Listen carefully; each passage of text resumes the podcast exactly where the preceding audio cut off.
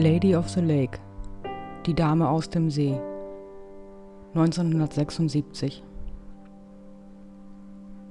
Nicht alle Fälle bleiben ungelöst, so wie dieser Fall aus dem Jahr 1997. In Anlehnung an einen Roman bekam sie durch die Medien den Namen The Lady of the Lake. Es sollte 21 Jahre dauern, bis die damals spurlos verschwundene Carol Park gefunden und weitere neun Jahre, bis ihr Mörder geschnappt wurde. Die lebensfrohe und angesehene Lehrerin Carol Park aus England verschwindet spurlos. Sie war sehr professionell und liebte es, sich elegant zu kleiden. Sie war außerdem sehr beliebt und ehrgeizig. Sie wurde am 18. Dezember 1945 geboren und dass sie adoptiert war, erfuhr sie erst mit 16 Jahren. Die damals 17-jährige Carol traf einen 19-jährigen, wohlhabenden Junggesellen namens Gordon Park. Sie lernte ihn im Rathaus kennen, wo sie nebenbei arbeitete, um sich etwas dazu zu verdienen. Gordon stammte aus einer gehobenen Gegend und war sehr privilegiert.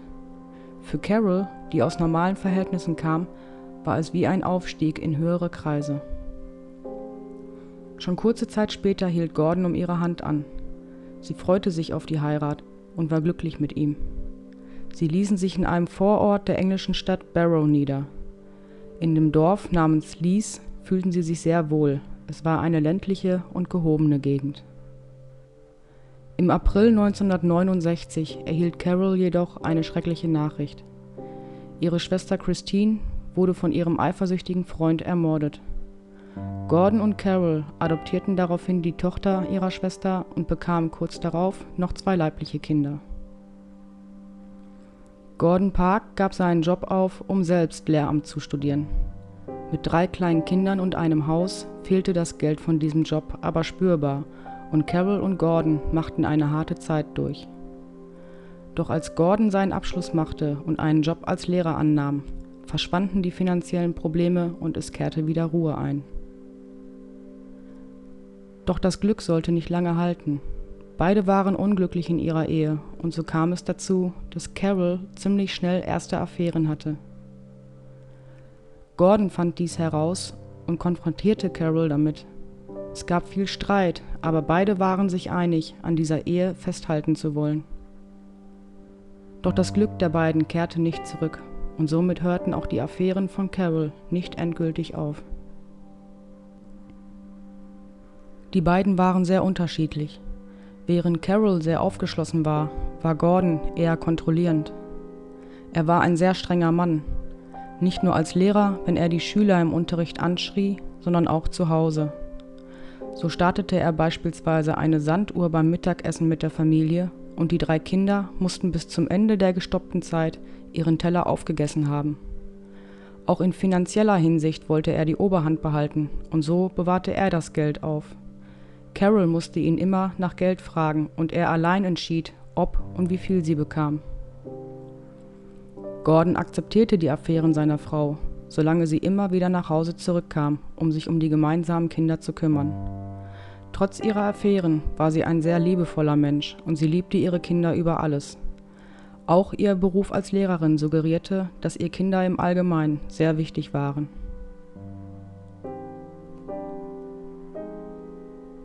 Eines Tages besuchte Carol eine Sommerakademie für Lehrer. Sie verliebte sich dort in einen anderen Mann und verließ Gordon. Die Trennung verlief reibungslos und es schien, als wäre Gordon damit im Reinen gewesen. Als Carol nach der räumlichen Trennung die Kinder mitnehmen wollte, ließ Gordon das jedoch nicht ohne weiteres zu. Er klagte gegen sie und er allein bekam das Sorgerecht für ihre drei gemeinsamen Kinder. Doch auch Gordon hatte Affären. Als Carol das gemeinsame Haus bereits verlassen hatte, hatte Gordon immer wieder Besuch von einer Frau. Wenn Carol wegen der Kinder zu Besuch war, musste diese Frau das Haus vorher verlassen. Gordon verheimlichte seine Affäre, obwohl die beiden längst getrennt waren. Vermutlich wollte er, auch in Hinsicht auf das Sorgerecht, als der verantwortungsvollere Part auftreten. Als Carol das Sorgerecht verlor, war sie sehr deprimiert und nahm Medikamente dagegen ein. Sie konnte und wollte nicht ohne ihre Kinder leben Und so gab es für sie nur eine Möglichkeit. Sie musste zu Gordon zurückkehren. Und so verließ sie ihren neuen Freund und zog zu Gordon und den Kindern zurück. Sie opferte ihr eigenes Glück, um bei den Kindern sein zu können. Eines Tages im Sommer 1976 plante die Familie einen Ausflug nach Blackpool, um dort die Sommerferien zu beginnen.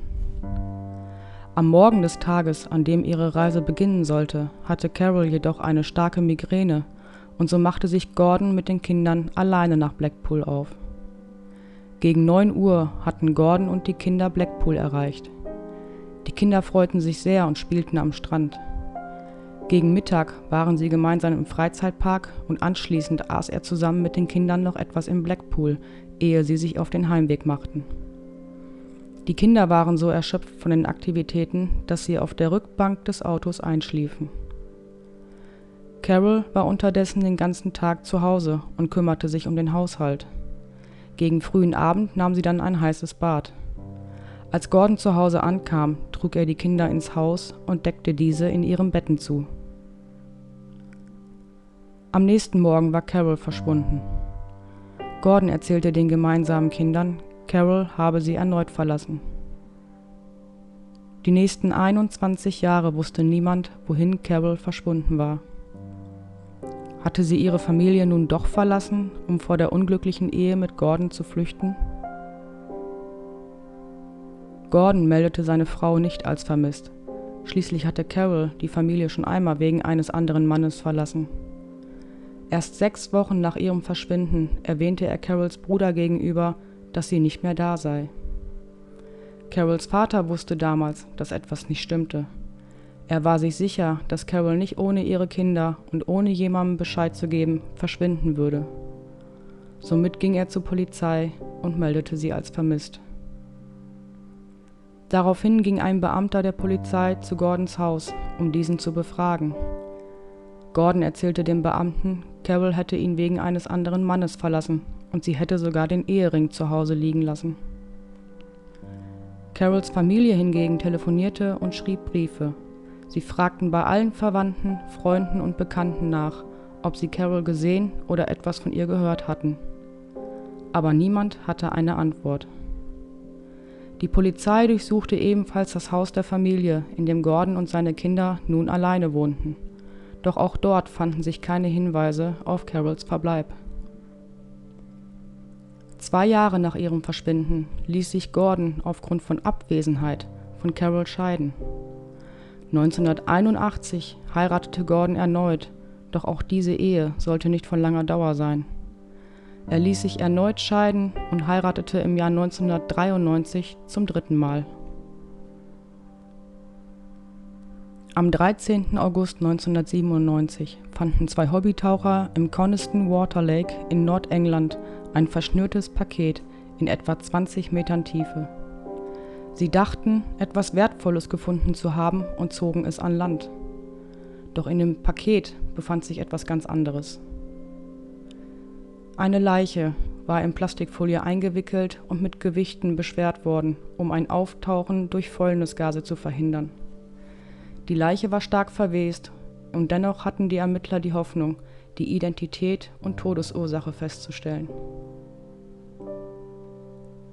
Durch die Temperaturen im See war die Leiche trotz vorangeschrittener Verwesung noch gut erhalten und so konnte festgestellt werden, dass es sich bei der im See gefundenen toten Frau um Carol Park handelte.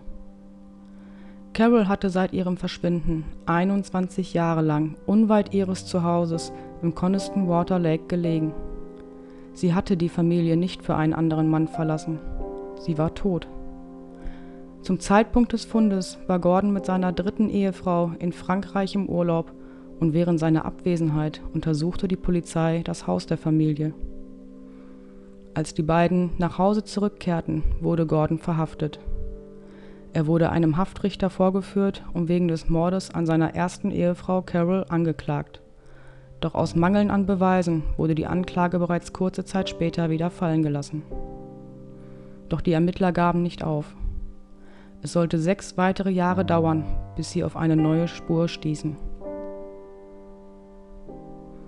Am 13. Januar 2004 wurde Gordon Park dann erneut verhaftet. Fast 30 Jahre nach dem Mord an Carol Park gab es endlich einen Beweis. Ein Schieferstein, der zum Beschweren an die Leiche gebunden worden war, war der gleiche wie jener, der in dem Haus der Familie beim Bau verwendet wurde. Zwei Häftlinge, mit denen sich Gordon nach seiner Festnahme unterhalten haben soll, sagten aus, Gordon hätte ihnen gegenüber die Tat gestanden. So hätte er gesagt, seine Frau habe den Tod verdient, weil sie fremdgegangen sei. Der Prozess in diesem Mordfall dauerte zehn Wochen. Dieser eine Beweis hätte für eine Verurteilung natürlich nicht gereicht, doch die Anklage argumentierte damals, dass mit allen Anhaltspunkten zusammengenommen nur ein möglicher Täter in Frage kam, nämlich Gordon. So war die Leiche sehr akkurat und ordentlich verschnürt, die Knoten der Schnürungen waren teils Bergsteiger und teils Anglerknoten. Gordon war oft auf dem Coniston Water Lake zum Angeln unterwegs und eine Kletterausrüstung besaß er ebenfalls. Zudem ergab die Obduktion von Carols Leiche, dass sie mit einem Eispickel erschlagen wurde. Gordons Bergsteigerausrüstung umfasste ebenfalls einen solchen Eispickel. Gordon und Carol waren unglücklich in ihrer Ehe und Carol hatte einige Affären. Somit hatte Gordon für die Anklage auch ein Motiv zum Ermorden seiner Frau.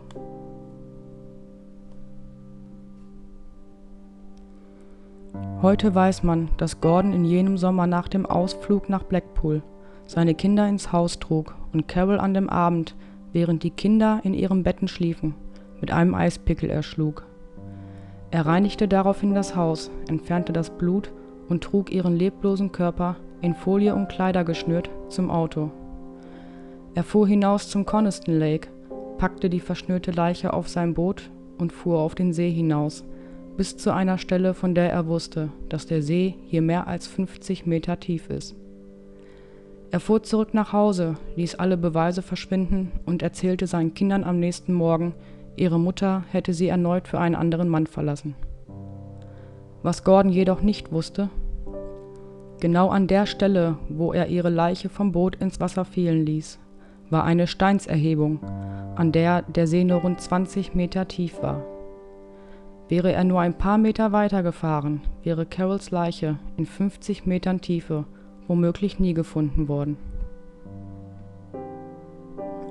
In späteren Aussagen der Familienangehörigen kam heraus, dass Gordon in den Jahren darauf öfters gemeinsam mit den Kindern auf diesen See hinausgefahren war.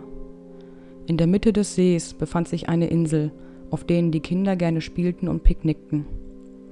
All die Jahre über ließ er seine Kinder dort spielen, wo er ihre Mutter im See versenkt hatte. Man fand ebenfalls heraus, warum seine zweite Ehe gescheitert war.